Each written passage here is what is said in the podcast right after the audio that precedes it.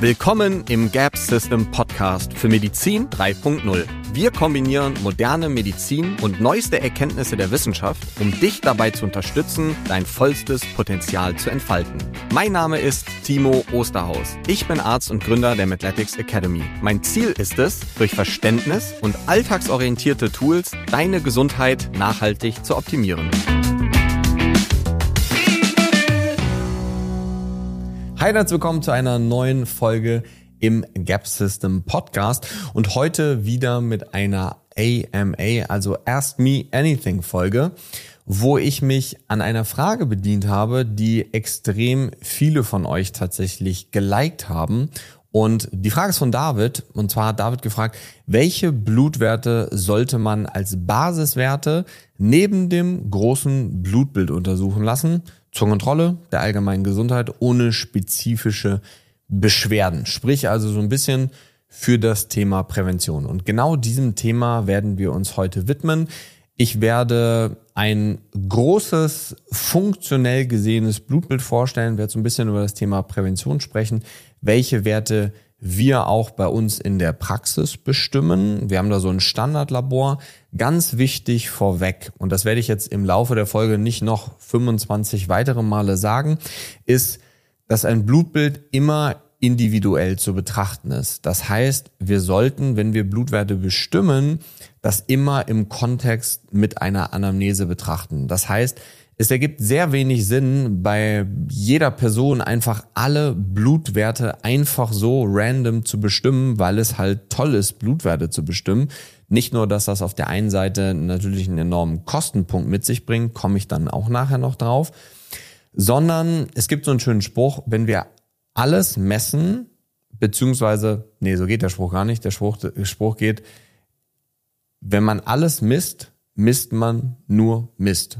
Und das ist tatsächlich auch so. Das heißt, wenn wir ganz ehrlich sind, dann finden wir immer irgendetwas. Das heißt, wir, wenn wir jetzt mal davon ausgehen würden, wir würden wirklich alle Blutwerte messen, die es gibt. Mal ganz abgesehen davon, dass ich nicht mal alle Blutwerte kenne, die es gibt und auch alle paar Wochen, Monate von verschiedenen Laboren immer wieder neue Blutwerte rauskommen, die vielleicht dann noch nicht so aussagekräftig sind, weil die Messmethoden noch nicht so optimal sind, weil die Studien dahinter noch nicht ähm, belegt sind, beziehungsweise die optimal Referenzbereiche und so eben noch nicht belegt sind.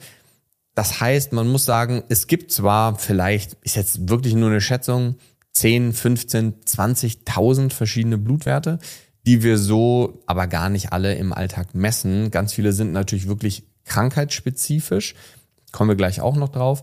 Ähm, also wenn man jetzt sowas wie HIV-Testungen zum Beispiel macht, das ist ja jetzt nichts, was man standardmäßig bei jedem macht oder verschiedene Borreliose-Antikörper für, ne, Borreliose kennst du vielleicht, so eine Erkrankung, die durch Zecken häufig übertragen wird. Ähm, und das ist ja nichts, was wir jetzt standardmäßig bei jedem messen. Das heißt, es gibt schon extrem viele Blutwerte.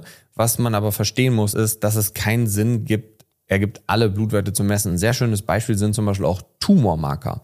Das ist etwas, was wir im praktischen Alltag sehr häufig sehen, dass Menschen kommen und sagen, ich würde gerne mal meine Tumormarker bestimmen lassen. Und das sehe ich zum Beispiel sehr kritisch, hängt aber auch da wieder vom Tumormarker ab. Das heißt, es gibt einen sehr schönen Tumormarker, den ich zum Beispiel sehr sinnvoll finde, präventiv zu bestimmen, das ist das PSA bei Männern. Ähm, und das korreliert eben mit einem Auftreten vom Prostatakarzinom. Das heißt, das ist etwas, was ich sehr frühzeitig messen möchte, was ich bei mir zum Beispiel auch regelmäßig messe, um zu schauen, ob dieser Wert sich verändert bei mir. Grundsätzlich schaut man sich auch da wieder führende Experten an, dann ist es eigentlich recht klar, dass jeder Mensch irgendwann ein Prostatakarzinom bekommt. Die Frage ist halt, stirbt man am Prostatakarzinom oder stirbt man mit dem Prostatakarzinom?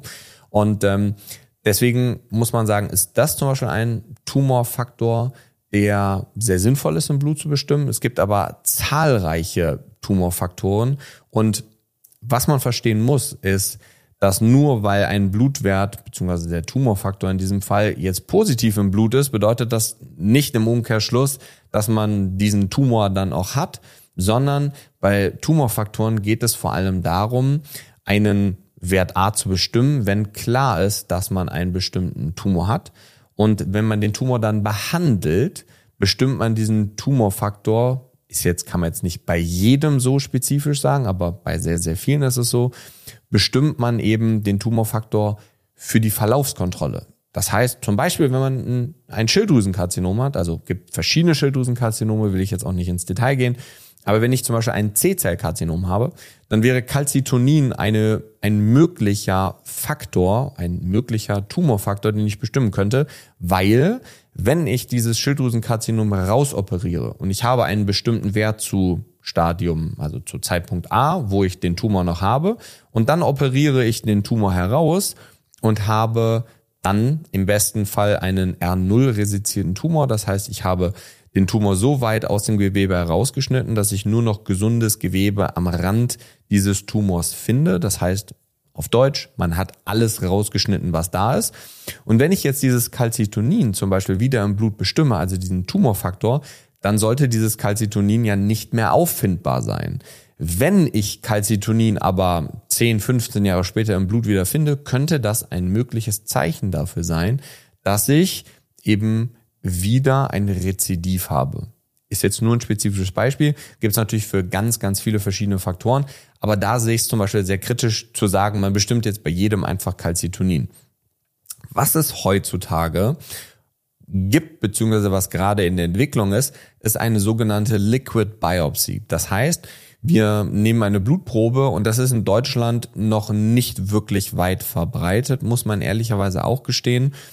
Ähm, wo wir langfristig, und ich bin mir ziemlich sicher, dass in den nächsten Jahren sich in diesem Bereich noch sehr, sehr, sehr viel entwickeln wird, dass wir eine Vorhersage treffen können anhand verschiedener Parameter im Blut, die jetzt aber nicht die Parameter sind, die wir jetzt gleich besprechen, dass wir kleinste Partikel von der DNA eines Tumors bzw. einer Tumorzelle zum Beispiel finden und daraufhin eine Aussage treffen können, wie wahrscheinlich es ist, dass derjenige gerade einen Tumor hat oder auch nicht.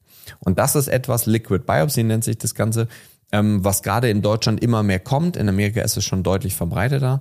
Ähm, aber da ist zum Beispiel der Faktor gegeben, dass in vielleicht zwei Jahren, vielleicht in fünf Jahren das Ganze so weit verbreitet ist, dass wir auch sagen können, hey, es ergibt präventiv Sinn, nach Krebs zu suchen, zum Beispiel. Ist natürlich immer vom Outcome beziehungsweise vom spezifischen Ziel abhängig, gerade wenn das Thema Longevity natürlich relevant bei demjenigen ist, dann ergibt das natürlich nochmal völlig eine ganz andere Sicht auf das Thema Blutdiagnostik beziehungsweise präventive Diagnostik, wenn ich das Ziel habe, möglichst lange gut zu leben, wobei wir realistisch betrachtet eigentlich ja alle dieses Ziel haben.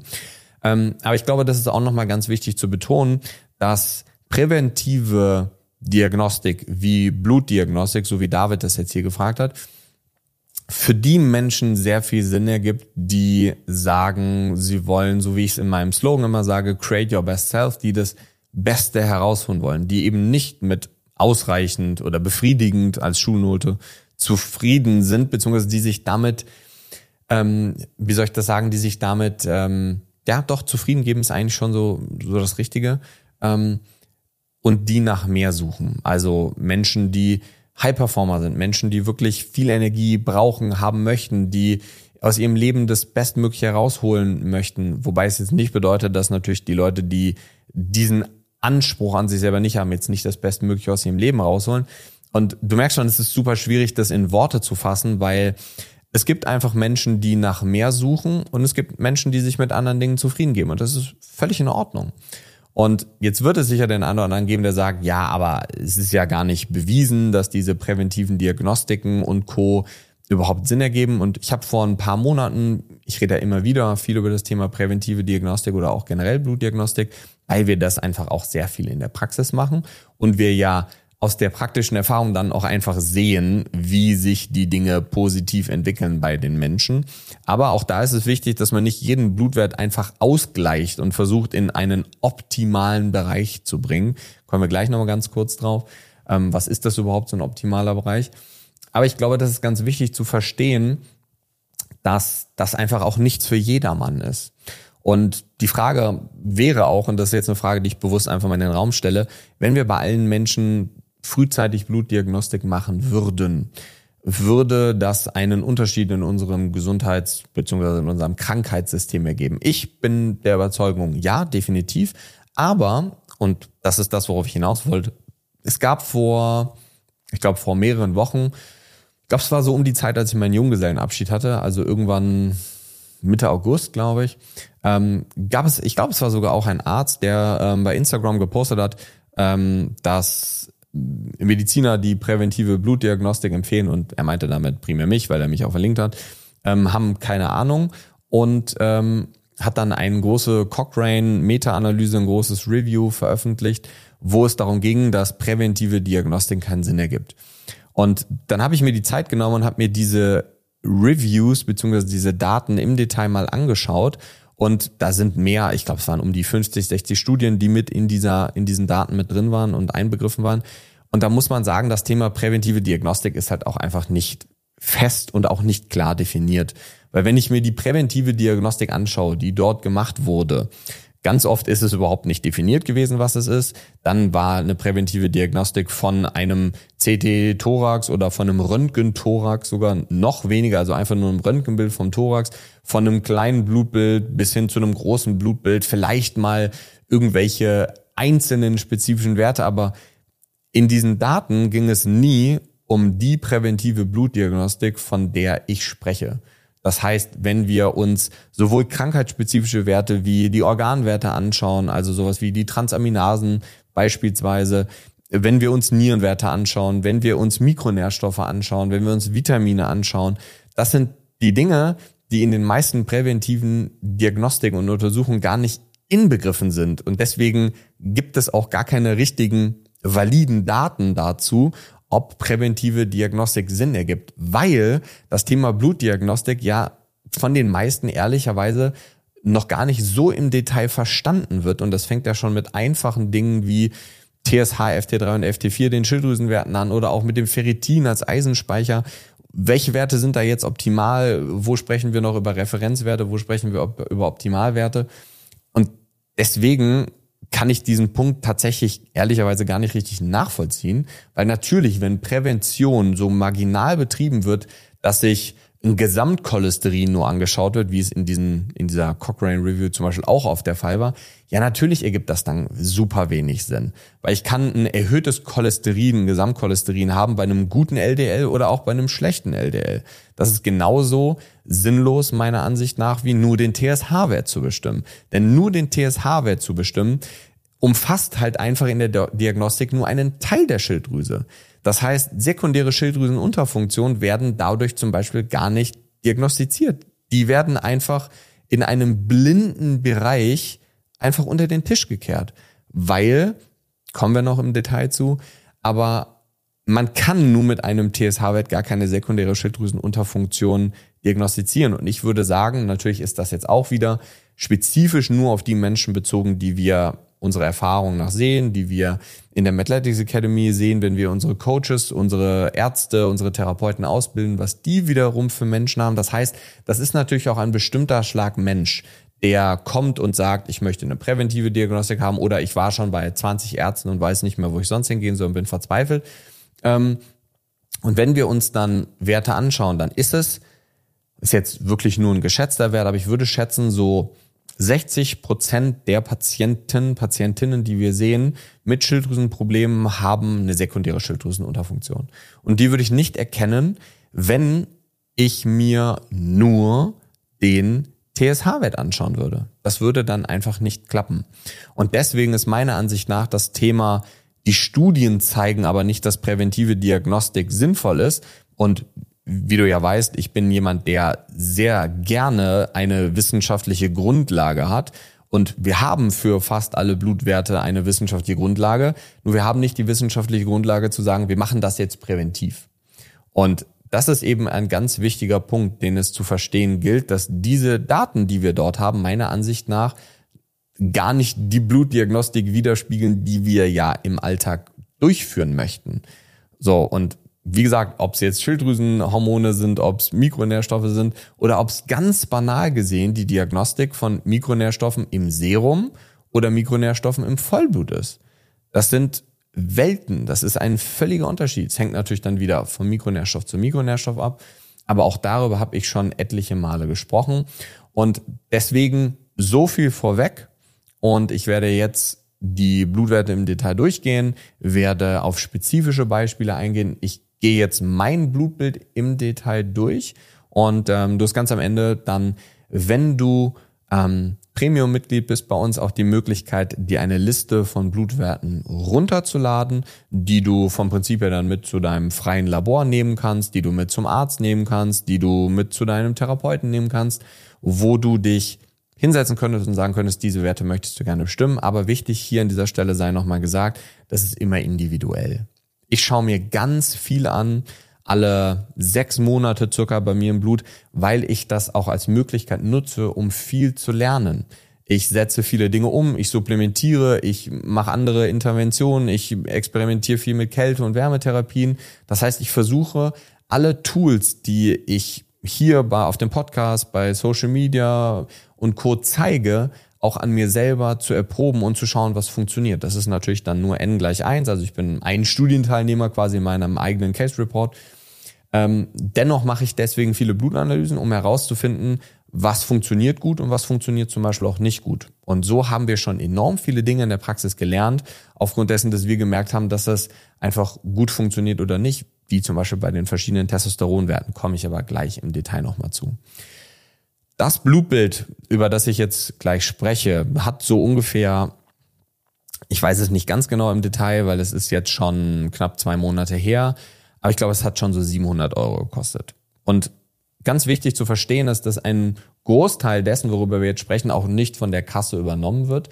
Ähm, von der Kasse werden die meisten Werte außerhalb der Prävention übernommen, wenn sie krankheitsspezifisch sind, das heißt Mikronährstoff und Co. in den seltensten Fällen. Und selbst dann, wenn sie übernommen werden würden, dann wäre das meistens eher ein Serumparameter, der gemessen wird. Klar, so Vitamin D und so, wenn man einen Arzt hat, der auch in diesem Bereich mitdenkt, was Mikronährstoffe und Vitamine angeht, dann kann das durchaus auch sein, dass die gesetzliche Krankenversicherung das übernimmt.